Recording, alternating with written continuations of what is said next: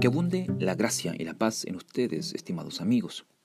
Siguiendo con nuestras devocionales en la primera carta de Pedro, capítulo 3, quiero invitarlos a considerar los versos 1 al 6. Asimismo, esposas, sométanse a sus esposos, de modo que, si alguno de ellos no cree en la palabra, puedan ser ganados más por el comportamiento de ustedes que por sus palabras, al observar su conducta íntegra y respetuosa. Que la belleza de ustedes no sea la externa, que consiste en adornos tales como peinados ostentosos, joyas de oro y vestidos lujosos. Que su belleza sea más bien la incorruptible, la que procede de lo íntimo del corazón y consiste en un espíritu suave y apacible.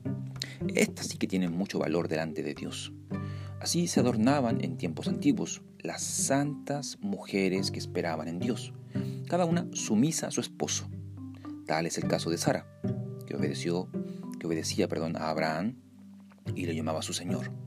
Ustedes son hijas de ellas si hacen el bien y viven sin ningún temor. Permíteme poder comenzar en esta ocasión con la siguiente declaración. Qué difícil es vivir como una mujer según la Biblia en nuestra sociedad. En una sociedad donde los sexos están en guerra y conflicto y las mujeres son incitadas a usar sus palabras y su belleza exterior para dominar al supuesto macho opresor. Y para que puedas observar las dificultades de vivir bíblicamente como mujer, como esposa en nuestra sociedad, déjame hacerte algunas preguntas. ¿Eres una mujer sumisa a tu esposo? No solo exteriormente o cuando es conveniente, sino en todo momento y de corazón.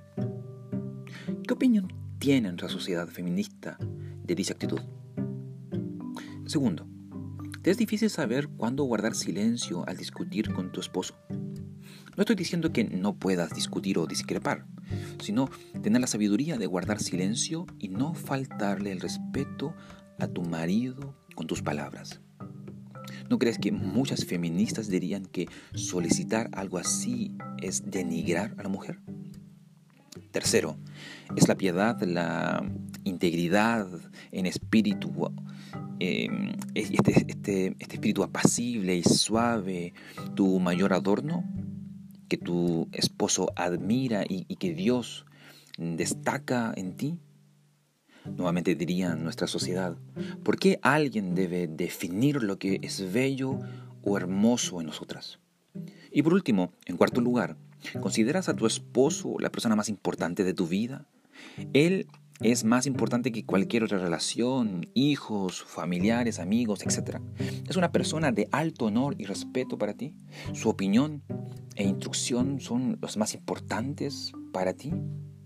Con todo lo que he dicho no quiero denigrar o minimizar la verdadera lucha de la mujer en nuestra sociedad, pues verdaderamente hay actos de violencia, de discriminación, de ver a la mujer como el sexo inferior, el más débil, un objeto, etc.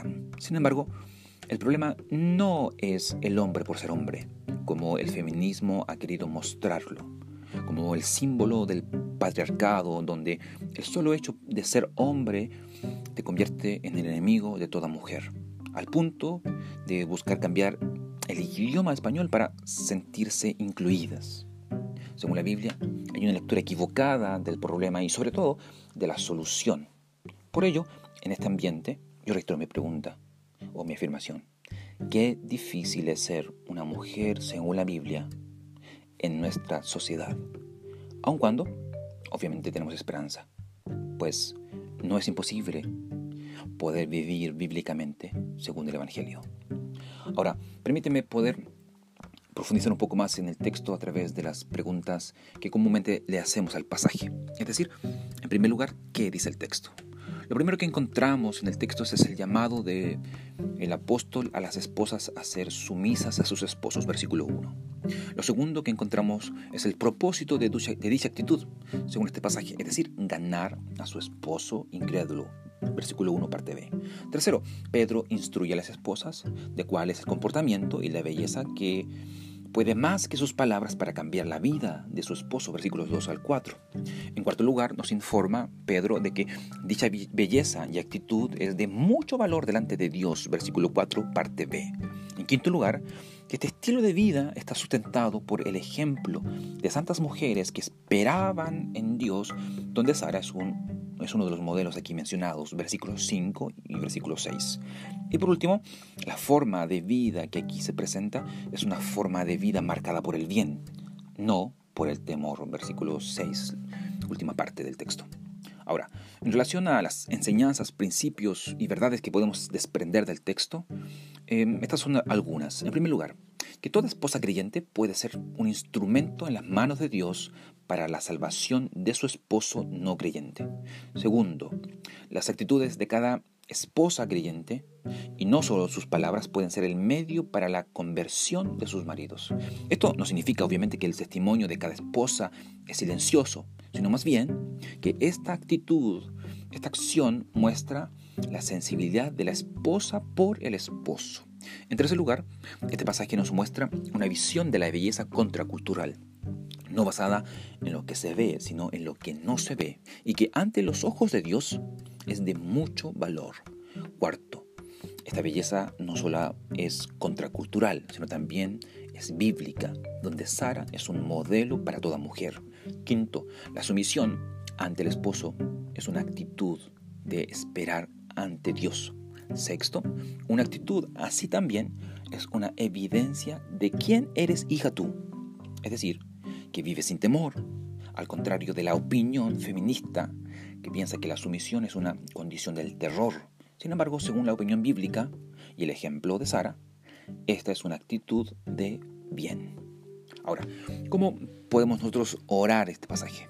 Los siguientes motivos pueden orientar a las esposas a sus, en sus oraciones. Primero, Señor, te pido por mi esposo no creyente, para que yo pueda conducirlo al Evangelio. Segundo, Señor, ayúdame a creer que la sumisión es un llamado divino, no un llamado patriarcal. Tercero, Señor, ayúdame a trabajar en mi belleza interior, tanto como me esfuerzo por mi belleza exterior. Cuarto, Señor, ayúdame a esperar pacientemente en ti. Quinto, Señor, ayúdame a seguir el ejemplo bíblico. Sexto, Señor, ayúdame a vivir sin temor. Ahora, ¿qué hacer a partir del texto?